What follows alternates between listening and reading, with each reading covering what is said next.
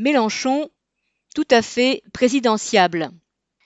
Jeudi 10 février, dans le cadre de l'émission Élysée 2022 sur France 2, Jean-Luc Mélenchon était confronté au président du MEDEF Geoffroy Roux de Bézieux.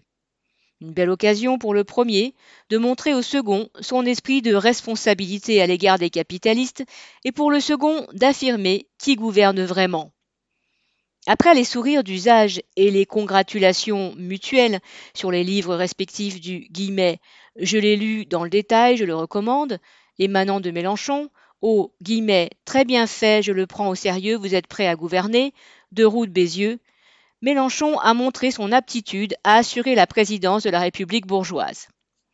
Après avoir dit la situation insupportable de ceux qui vivent avec 800 euros par mois, après en avoir appelé à l'urgence sociale, le candidat à la présidence a proclamé un ultimatum. Si je suis élu l'année 2022, vous devrez organiser une conférence obligatoire annuelle avec un objectif de progression des salaires, pas seulement le SMIC, tous les autres salaires. J'espère que je suis entendu.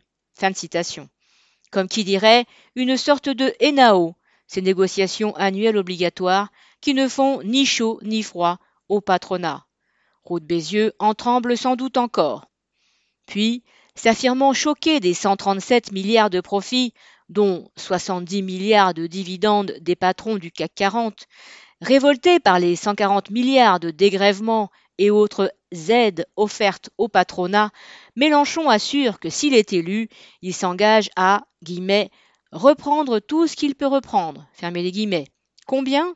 La moitié, assure-t-il. Citation Je prends et j'investis par l'État.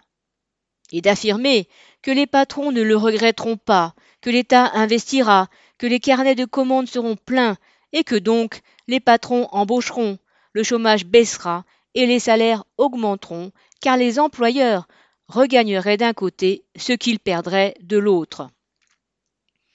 Ce conte de fées n'a aucune chance d'influencer les marchés et la soif de profit immédiat des capitalistes. Par contre, le message de Mélenchon est clair. Il leur dit qu'avec lui, on pourra s'arranger pour qu'ils ne perdent rien. Et cela, même quand il leur fait les gros yeux pour soigner sa prétendue image radicale. Mélenchon peut être apte à présider la République bourgeoise. Le représentant des patrons le sait et sait qu'il n'a rien à en craindre. Il reste aux deux compères, comme ils se le sont promis à l'issue du débat, à poursuivre la discussion au restaurant. Au menu de Mélenchon, il n'y a rien que le patronat pourrait ne pas digérer. Sophie Gargan.